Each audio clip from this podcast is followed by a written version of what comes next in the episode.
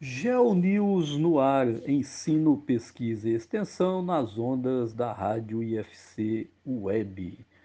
Então, GeoNews hoje, dia da consciência negra, o nosso especial. Sejam bem-vindos, muito obrigado pela audiência. Então, hoje um dia de reflexão sobre o dia da consciência negra, 20 de novembro de 2020. Geografia é uma ciência de síntese interpreta a complexa realidade do espaço geográfico. A nossa dica de sustentabilidade de hoje: separe corretamente seus resíduos sólidos e encaminhe para a coleta seletiva. Verifique o horário em seu bairro e destine minutos antes da coleta para evitar que animais espalhem os resíduos pelas calçadas. Então, durante a semana, separe os seus resíduos sólidos e no dia da coleta seletiva, encaminhe corretamente para a reciclagem. Adote uma ideia sustentável, ainda dá tempo de salvar o planeta. Então, o nosso Geo News especial de hoje, estamos chegando na nossa 35ª edição e a 17ª do ano. Hoje, então, 20 de novembro de 2011, dia da consciência negra, nós vamos tratar desse assunto, o porquê dessa data. Então, o Dia Nacional de Zumbi e da Consciência Negra que é na data de hoje, 20 de novembro, foi instituído oficialmente pela Lei nº 12.519, de 10 de novembro de 2011. A data faz referência à morte de Zumbi, o então líder do Quilombo dos Palmares, que ficava ali entre os estados de Alagoas e Pernambuco, na região nordeste do Brasil. Então, existe uma legislação específica, uma lei para celebrar o dia de Zumbi, na data de hoje. Quem foi Zumbi? Zumbi foi morto em 1695, é, nessa mesma data, então 20 de 11 de 1695, por bandeirantes liderados por Domingos Jorge Velho. Atualmente existe uma série de estudos que procuram re reconstituir a biografia desse importante personagem da resistência à escravidão no Brasil. E por que o dia 20 de novembro? A data da morte do zumbi de Palmares, descoberta por historiadores no início da década de 1970, motivou membros do movimento negro unificado contra a discriminação racial em um congresso realizado em São Paulo no ano de 1978 a elegerem a figura de zumbi como um símbolo da luta e da resistência dos negros escravizados no Brasil além da luta por direitos que os afro-brasileiros reivindicam até hoje.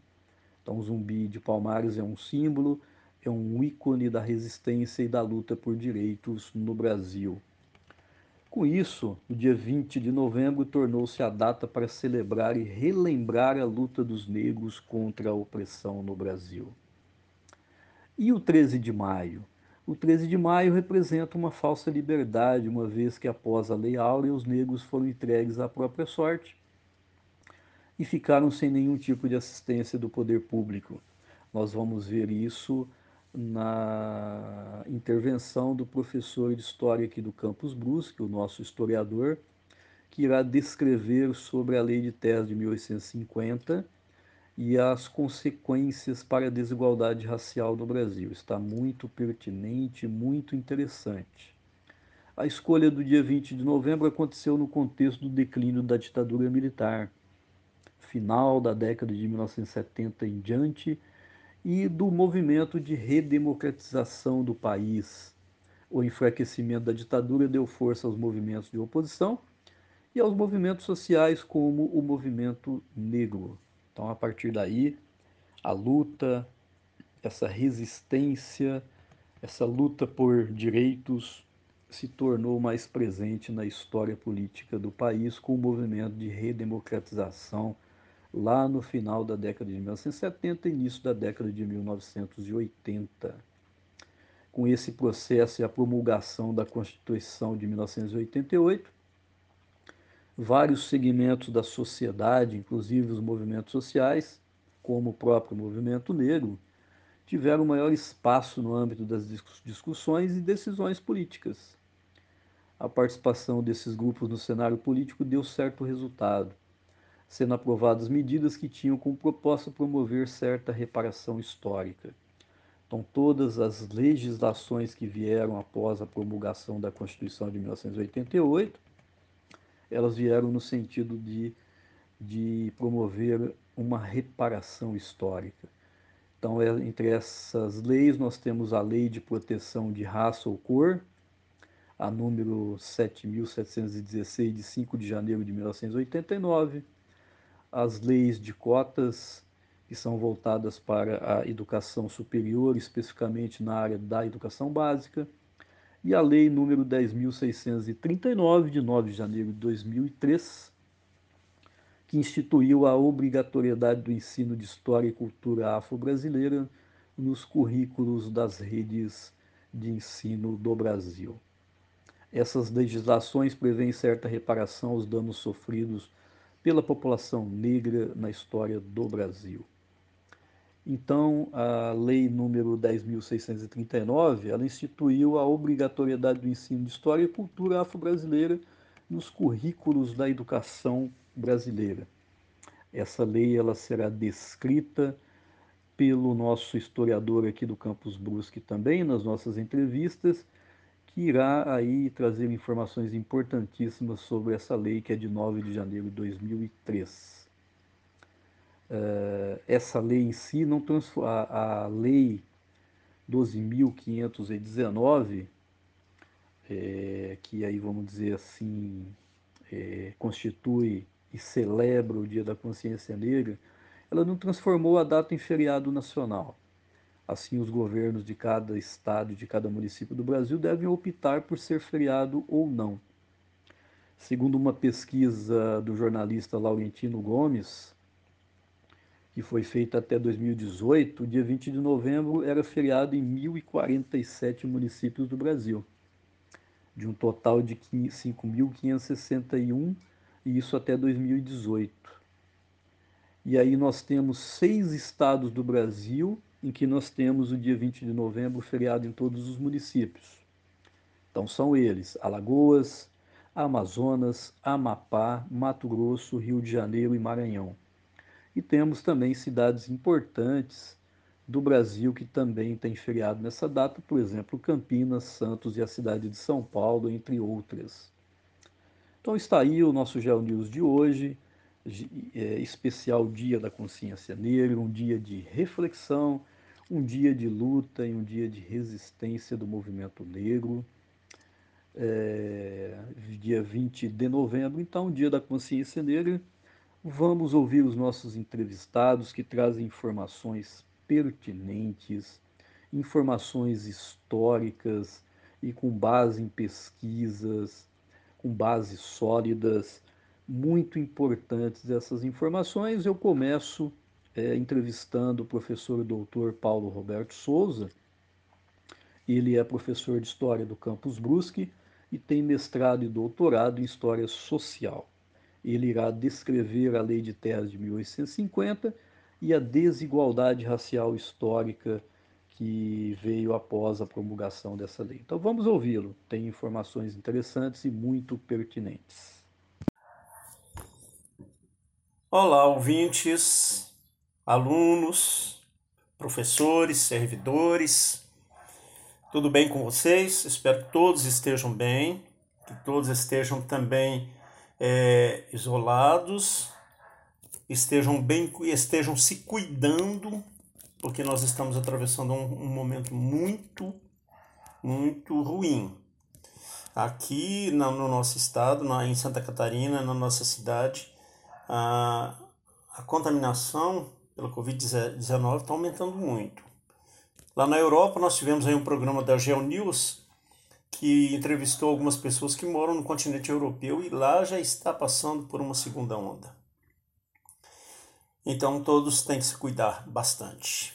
Muito bem, falando em GeoNews, esse é um espaço, um espaço cultural. Isso é um serviço público na realidade, né?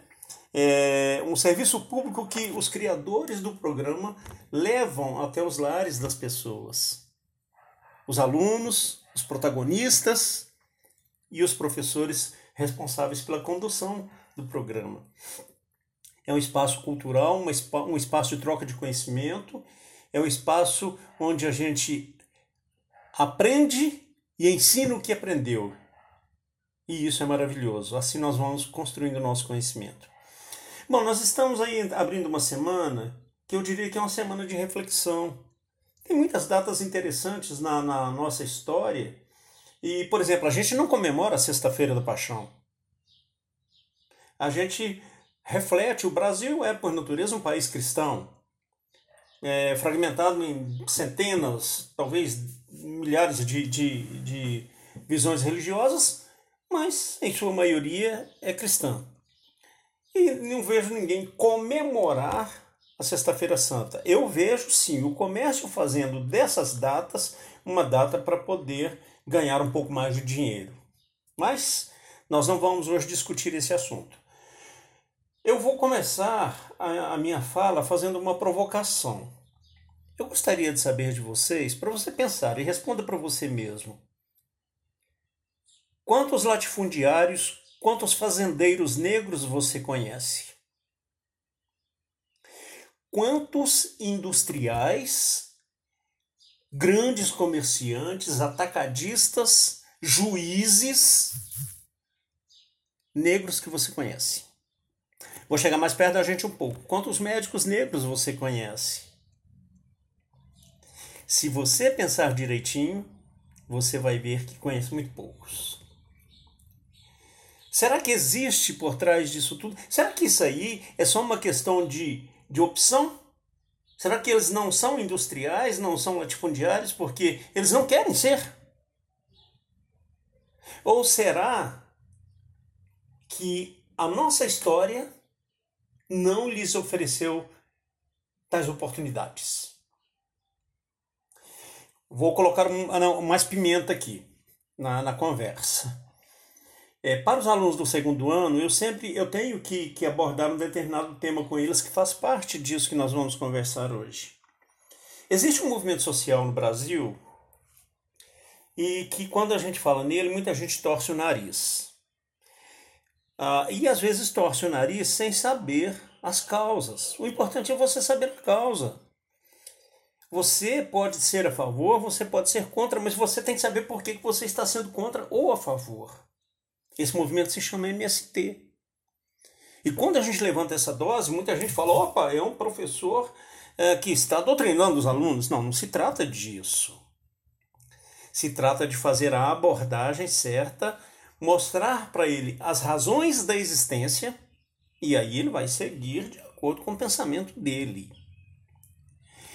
Então, mas vamos pensar, por que movimento do sem terra? Eu estou fazendo essa pergunta pelo seguinte, porque a terra no Brasil até 1850 ela era gratuita. Então, é, naquela época tinha, então, o povo tinha acesso à terra.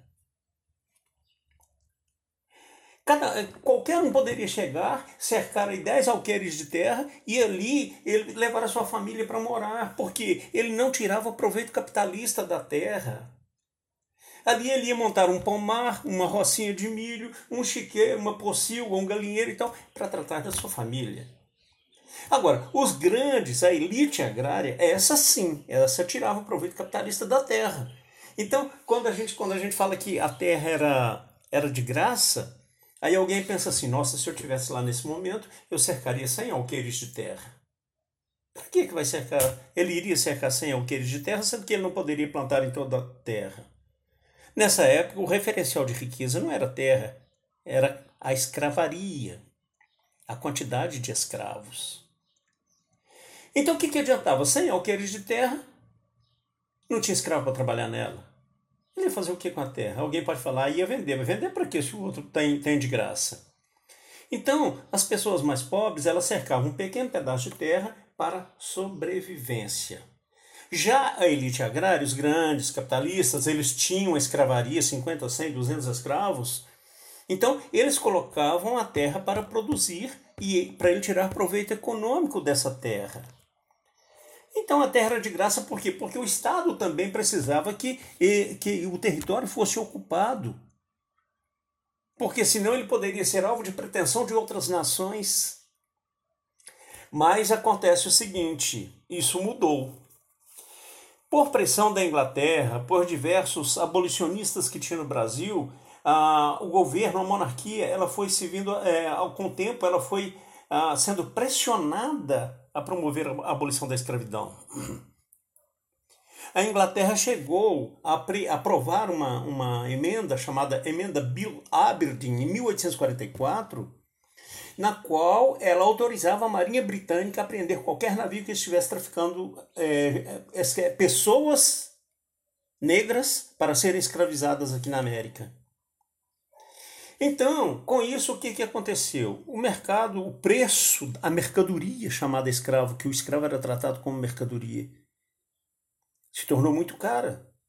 Por quê? Não tinha reabastecimento. E a pressão foi tão grande, tão grande, que em 4 de setembro de 1850, a, a monarquia não teve outra alternativa senão criar, a sancionar a lei Eusébio de Queiroz, que proibia o tráfico de seres humanos africanos para serem escravizados aqui no Brasil. Agora, aqui tem um problema de datas que é muito grande. No dia 4 de setembro de 1850 é criada a Lei Eusébio de Queiroz.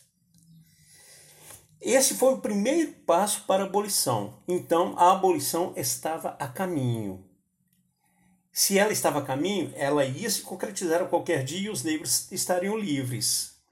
E se eles estivessem livres, eles também poderiam sair e cercar uma terra para eles. Então, eles sairiam da condição de propriedade e entrariam no status, mudariam o status, né? Aí ele seria proprietário. De propriedade, ele ia para proprietário. Guardem bem, dia 4 de setembro de 1850. Quando foi no dia 18 de setembro de 1850, ou seja, 14 dias depois, foi criada uma outra lei e ela foi aprovada às pressas, uma lei chamada Lei das Terras. Sabe o que, que essa lei dizia? A partir dessa data, todo aquele que quiser terra terá que comprá-la do império. O que, que vai acontecer se a, se a abolição sair? Os negros não terão acesso à terra porque escravo não tinha dinheiro. Muito poucos, né? Às vezes foram forreados pelos seus ex-donos, conseguiram guardar alguma coisinha.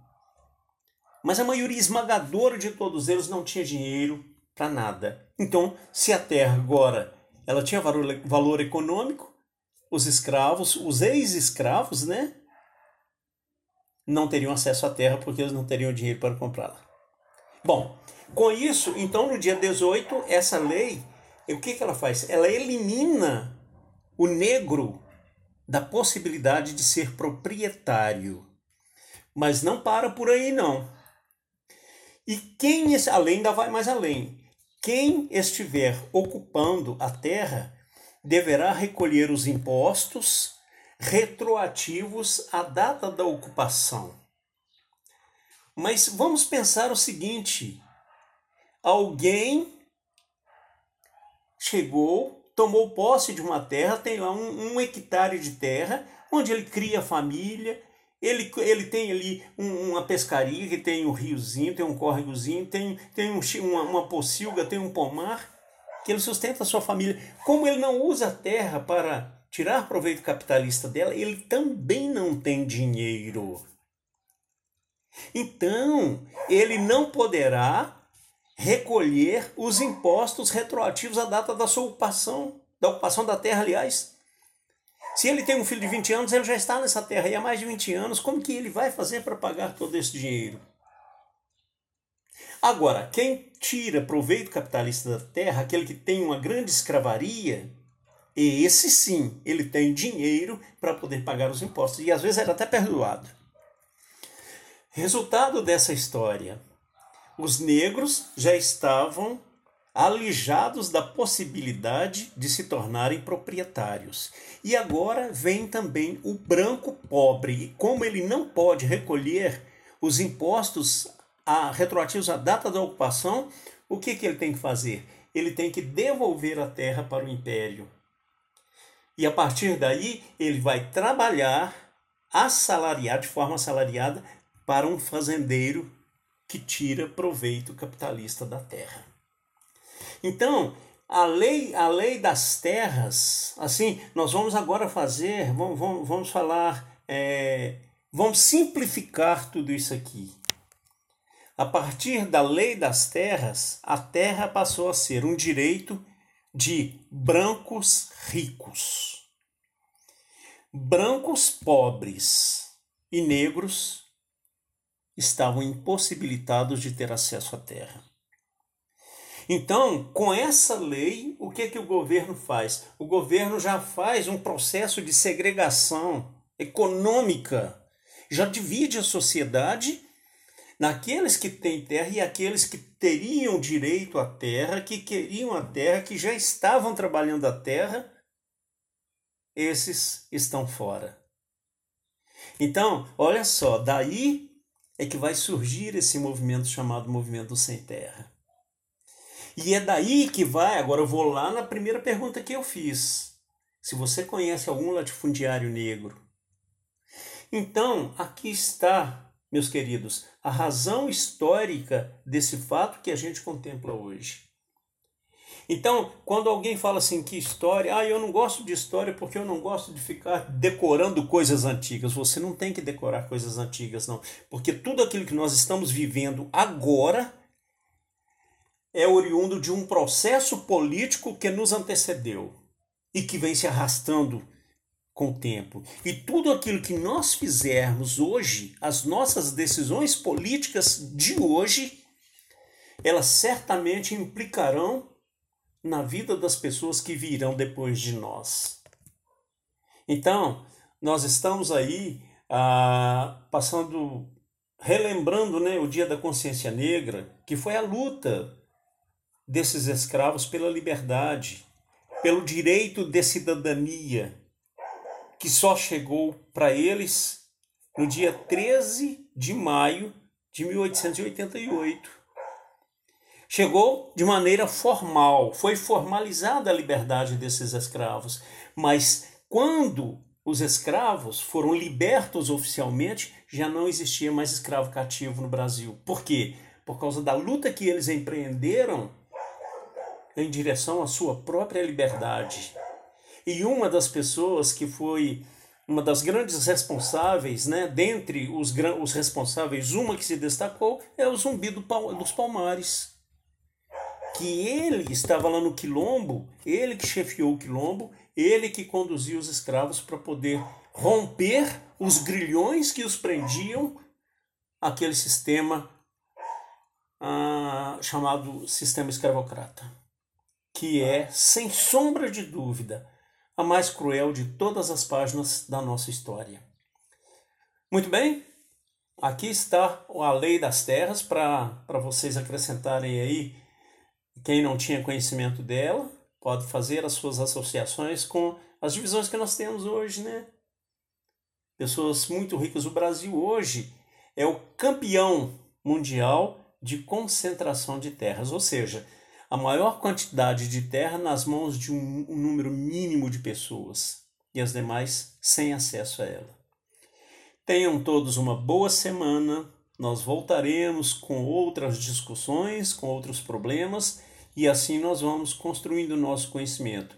E conhecimento é uma construção que leva um pouco de tempo e um pouco de dedicação também. Um abraço para vocês, fiquem bem, cuidem-se porque a pandemia está também dividindo a sociedade entre os vivos e os mortos, né? Tem aqueles que vão sobreviver e aqueles que vão morrer. E muitos dos que vão morrer morrem porque estão descuidados. Fiquem bem, fiquem tranquilos e protejam-se. Um grande abraço para todos vocês. Até mais.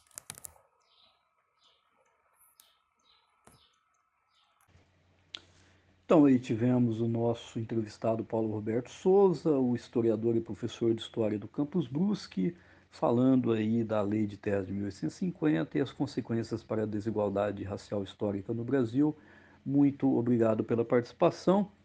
Eu passo a entrevistar agora a Vanessa Coelho Reis, que é a nossa assistente social do Campus Brusque. Ela tem mestrado em Serviço Social pela UFSC, que é a Universidade Federal de Santa Catarina, vamos ouvir a nossa entrevistada.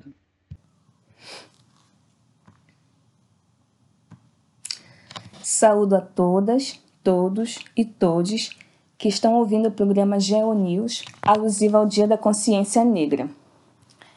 É, parabenizo a equipe da por disponibilizar esse espaço, apoiando assim as discussões relacionadas à questão racial. E gostaria de ser apresentada novamente. Meu nome é Vanessa, sou mulher, negra e assistente social. Eu vou começar com a seguinte frase: Vidas negras importam nós queremos respirar. Essa frase, que se tornou um, brado dos movimentos negros no mundo, remete ao assassinato nos Estados Unidos de George Floyd, um homem negro.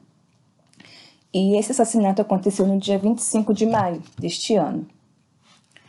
É, todas as manifestações de rua que aconteceram em oposição a essa violência me levaram, mais uma vez, a recorrente reflexão sobre as pessoas pretas. Quantas mais precisam morrer para que a sociedade se mobilize para as causas da população negra?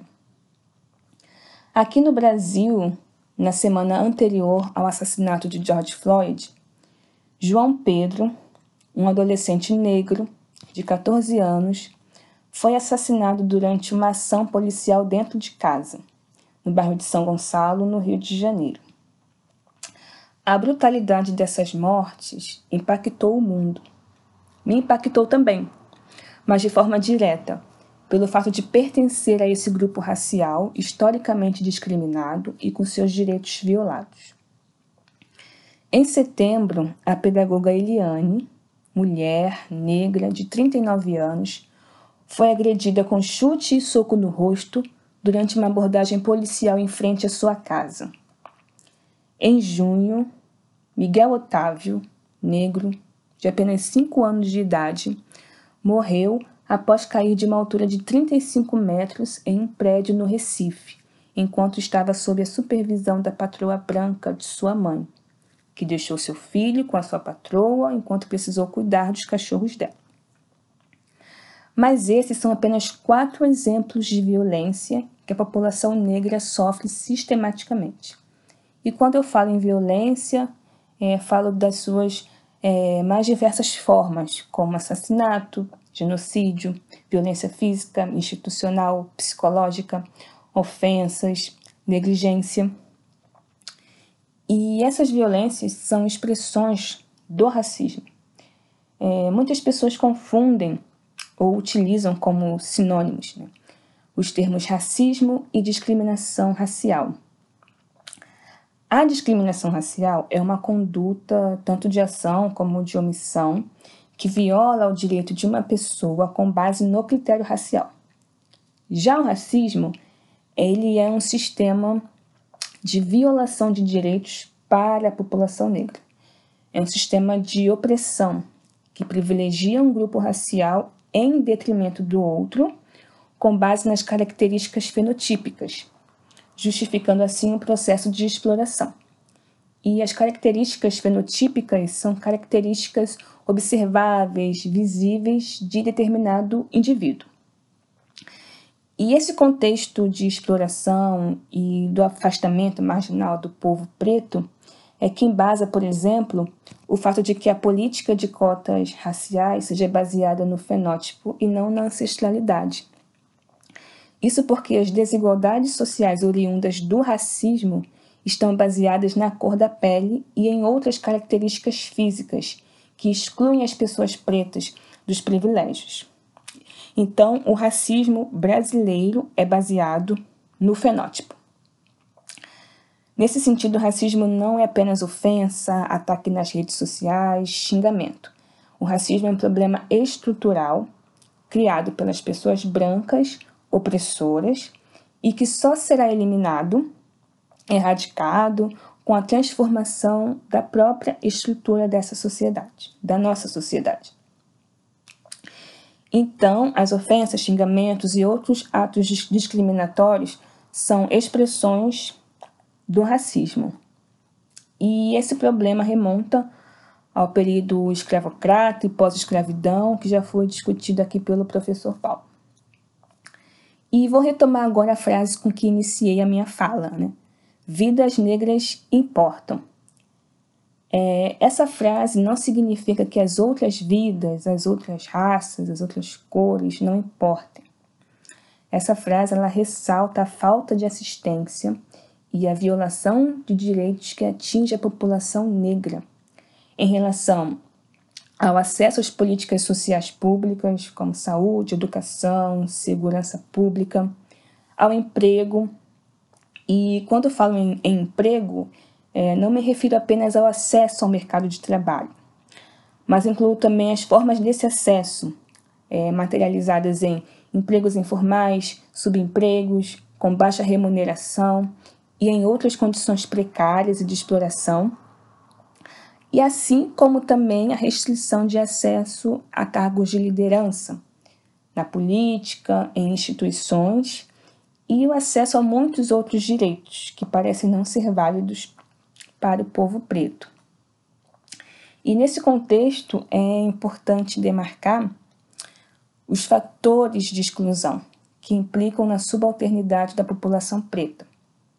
É, a cor da pele é um desses fatores, a classe social e o gênero, nessa sequência. É, nesse sentido, as mulheres pretas e pobres estão em uma condição de subalternidade mais inferiorizada. Eu sei que estou sendo bem redundante no uso desses termos, subalternidade e inferioridade, mas é necessário para a compreensão é, da nossa realidade.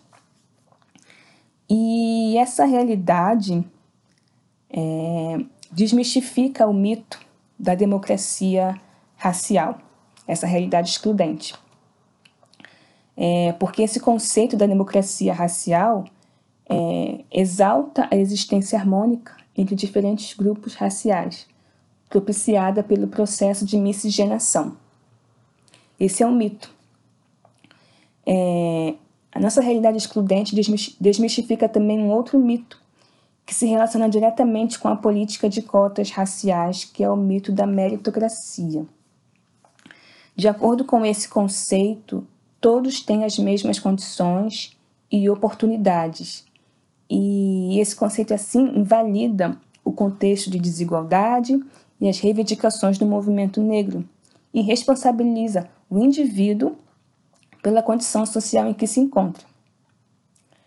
E em relação a esse mito da meritocracia, eu não poderia deixar de mencionar a política de ações afirmativas, até porque ela é muito significativa para mim. Em 2004, é, realizei o vestibular da Universidade do Estado do Rio de Janeiro, a UERJ, e eu me inscrevi para ocupar uma das vagas reservadas é, a candidatos negros. A UERJ foi a primeira instituição pública de ensino aqui no Brasil a implementar o sistema de cotas. A instituição implementou o sistema no vestibular de 2003 e no ano seguinte, em 2004, eu prestei o vestibular da UERJ. E participar do início é, desse movimento de inserção de jovens negros na universidade, visando a redução das assimetrias sociais, foi um protagonismo. As pessoas pretas precisam ser protagonistas é, em nossa sociedade e que isso se torne habitual e não surpreendente. E eu não poderia também mencionar aqui nesse contexto de protagonismo a eleição da minha amiga Marlina para ocupar o cargo de vereadora aqui em Brusque.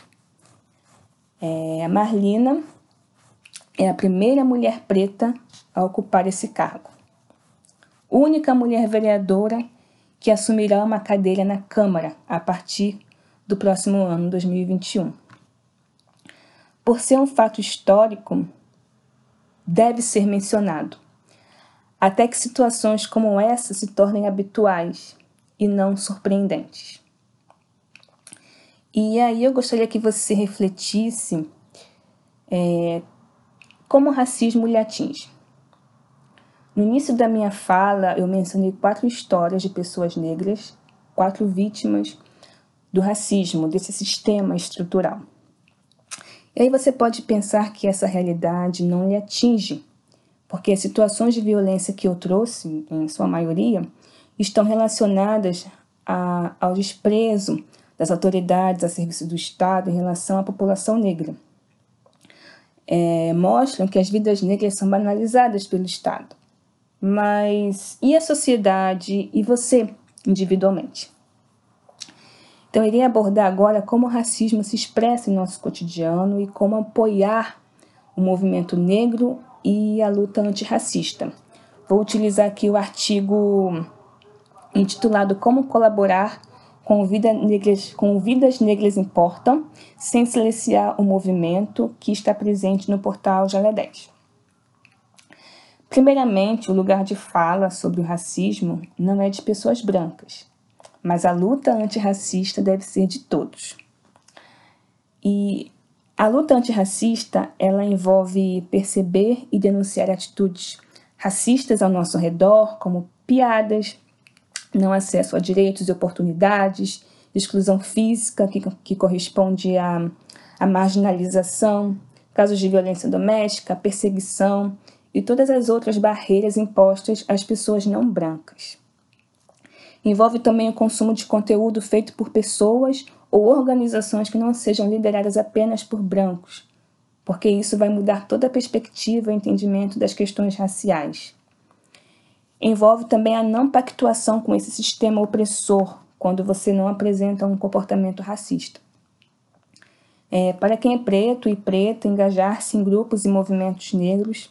Para as pessoas brancas, dentro do ativismo, escutar e apoiar. É, como disse a Angela Davis, escritora e ativista norte-americana, em uma sociedade racista não basta não ser racista, é preciso ser antirracista uma frase bem conhecida. E trago também uma reflexão da cantora Drick Barbosa. Pense em quantas pessoas pretas você conhece e com as quais você se relaciona. Quantas pessoas pretas existem na sua equipe de trabalho, na sua escola e o que isso significa também, né? Quantas estão na sua playlist musical? Você tem consumido arte preta você tem se importado realmente com vidas pretas? Finalizo aqui a minha fala dizendo que o combate ao racismo é um exercício diário para viabilizar a desconstrução desse sistema. Sigamos na luta antirracista. Então fica aqui o nosso agradecimento à nossa assistente social aqui do Campus Brusque, a Vanessa, que trouxe informações muito pertinentes para essa discussão do preconceito racial aqui no Brasil. Passo a entrevistar agora o nosso historiador e professor de História aqui do Campus Brusque, Fernando de Brito Falsi. Ele tem mestrado em História pela Universidade Federal Fluminense. O professor Fernando irá descrever e discutir um pouco sobre a lei sobre a inclusão da temática da história e cultura afro-brasileira no currículo escolar no Brasil. Estamos, então vamos ouvi-lo. Opa! Opa, olá, ouvintes da Rádio UFC. Espero que todo mundo esteja bem aí, se cuidando. É... Nesse programa sobre a Semana da Consciência Negra, eu queria falar um pouco sobre, de vocês sobre a lei que torna obrigatório o ensino de história e cultura afro-brasileira. É, não falar da lei, lei. A lei, na verdade, é bem curta. É uma lei que emenda três artigos do, da Lei de Diretrizes e Bases. Vale a pena dar uma olhada, não é, mas não é uma coisa muito complexa. Mas, assim, eu só queria falar um pouco sobre o objetivo dessa lei. É, e a ideia é basicamente o seguinte, né? É, na perspectiva da história, você tem a construção de uma, de uma história oficial, como por exemplo na história escolar, mas também na memória, é, nomeação de ruas, é, erguimento de estátuas, etc, etc, etc. Nomeação de municípios é algo bem comum. E na criação dessa história oficial, história escolar, uh, história acadêmica, se você pensar até 30, 40 anos atrás, você tem um apagamento de personalidades e histórias e negras e da cultura negra de toda a formação da nossa sociedade.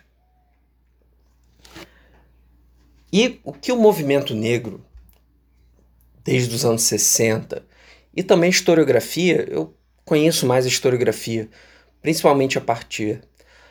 Você tem importância, um, a relevância, apesar de hoje ser polêmico, do Gilberto Freire, já a partir da década de 30, apesar de hoje alguma da, das suas ideias serem polêmicas, etc., é, buscando revalorizar a história negra no a história e a cultura negra para a formação social brasileira. Na década de 60, você já tem a primeira grande revisão dessas ideias do Gilberto Freire e trazer um pouco mais do colocar a escravidão no centro da formação do ethos brasileiro, da cultura brasileira.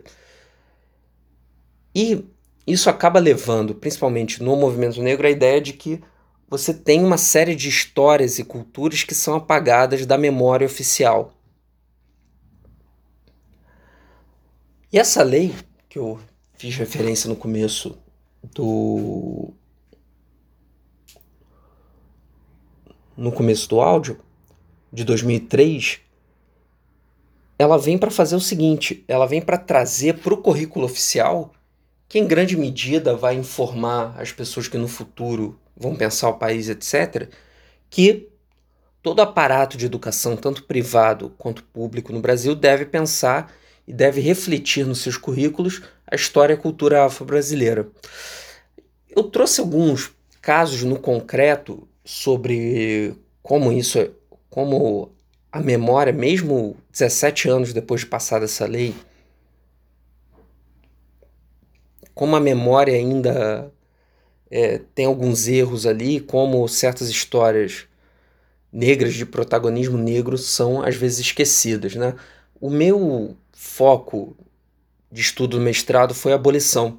Então acaba que eu acabo meio que eu sou forçado a sempre lembrar desse, desse ponto, mas eu vou tentar avançar um pouquinho mais à frente disso. É... Então, a primeira coisa que eu lembro de, digamos assim, distorção de memória e que é importante a gente colocar um pouco da história do, de personalidades negras no fundo é o abolicionismo. Quando a gente pensa em abolição, em grande medida, e uma grande parte disso é história, é, história que é difundida escolar, é a memória oficial, etc. A gente pensa em Princesa Isabel, Lei Áurea, a abolição como algo que foi dado como uma dádiva do governo para os negros. É, essa é uma memória que ela foi cristalizada em boa parte da boa parte da literatura da época. A ideia de que a, a abolição veio do governo sem lutas, sem organização, mesmo e eu daqui a pouco vou falar isso, mesmo o movimento abolicionista seria um movimento mais de brancos, etc., sem participação de negros. Isso acaba um pouco informando isso.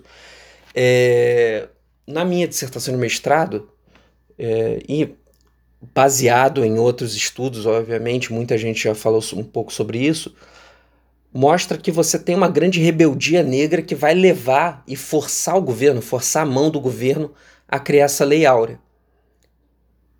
Então você tem aí um protagonismo coletivo dos negros. E além disso, quando a gente pensa em movimento abolicionista, é, nós fomos.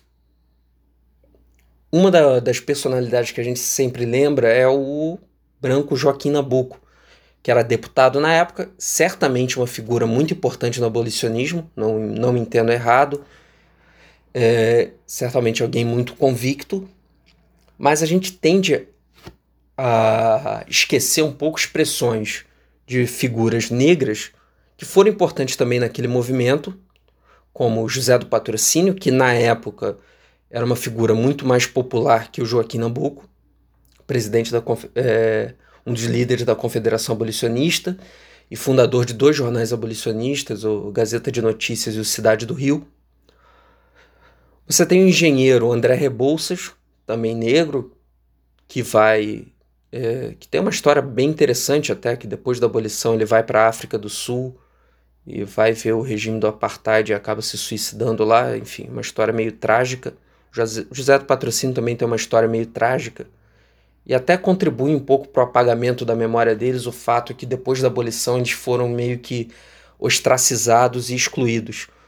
É, José do Patrocínio vai ser perseguido assim que a República é proclamada, é, vai ser exilado, entre aspas, no Amazonas e vai retornar é, vai retornar só no começo do século XX e vai se envolver em fazer balão. Ele, ele era um admirador do Santos Dumont, ele queria fazer um, um balão aqui no Brasil, enfim.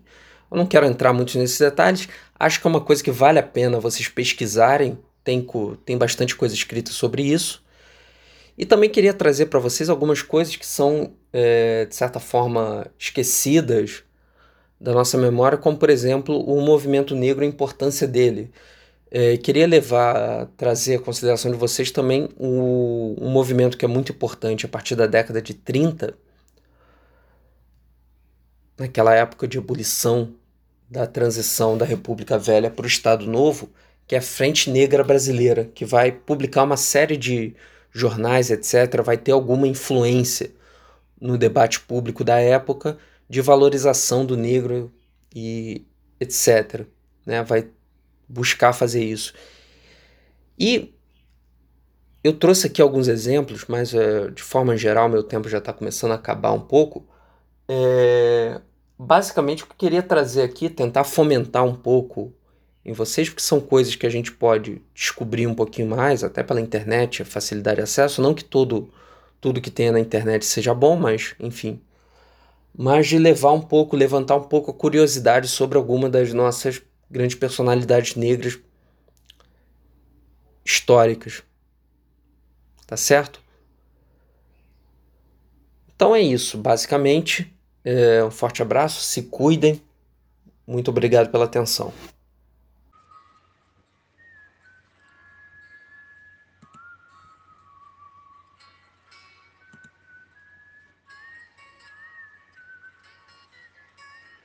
Geo News no ar, ensino, pesquisa e extensão nas ondas da Rádio IFC Web. Essa foi nossa edição de hoje sobre o Dia da Consciência Negra, um dia de reflexão, de luta e de resistência do movimento negro. A equipe da Rádio IFC Web agradece toda a nossa audiência da última edição que nós tivemos sobre a segunda onda da pandemia na Europa onde alcançamos a marca recorde de 4.032 ouvintes, e também a edição sobre a reapresentação de como se preparar psicologicamente para o Enem, que contou com 4.510 ouvintes na sexta-feira, 13 de 11 de 2020, nos três horários. Ficam aqui nossos agradecimentos e continuem conosco. Mais uma vez, o Instituto Federal Catarinense FC contribuindo com a comunidade e trazendo informações importantes para a sociedade nesse Dia da Consciência Negra. Ano que vem voltaremos com novas edições do Geo News. Isso mesmo. Essa foi a nossa última edição do ano de 2020. Nós chegamos à 35ª edição, a 17ª do ano sempre preparando todas com muita organização e com muito carinho, trazendo informações pertinentes para a comunidade e a sociedade como um todo. É, a partir da próxima semana, no dia 27 do 11, nós começaremos a reapresentar os programas sobre Enem. Nós já tivemos aí a reapresentação no dia 13 do 11 da edição especial sobre psicologia, como se preparar psicologicamente para o Enem. E a partir do dia 27 nós começaremos a reapresentar todas as oito edições que nós tivemos sobre o Enem para auxiliar ainda mais os estudantes que farão o Exame Nacional do Ensino Médio. Aguardem e acompanhem nossas redes sociais. Ficam aqui os nossos agradecimentos mais uma vez a toda essa audiência, todo esse alcance que a Rádio IFC Web está tendo, principalmente o programa GeoNews. Ficam aqui os nossos agradecimentos pela audiência, continuem conosco. GeoNews no ar, ensino, pesquisa e extensão nas ondas da Rádio IFC Web. Obrigado pela audiência e até breve.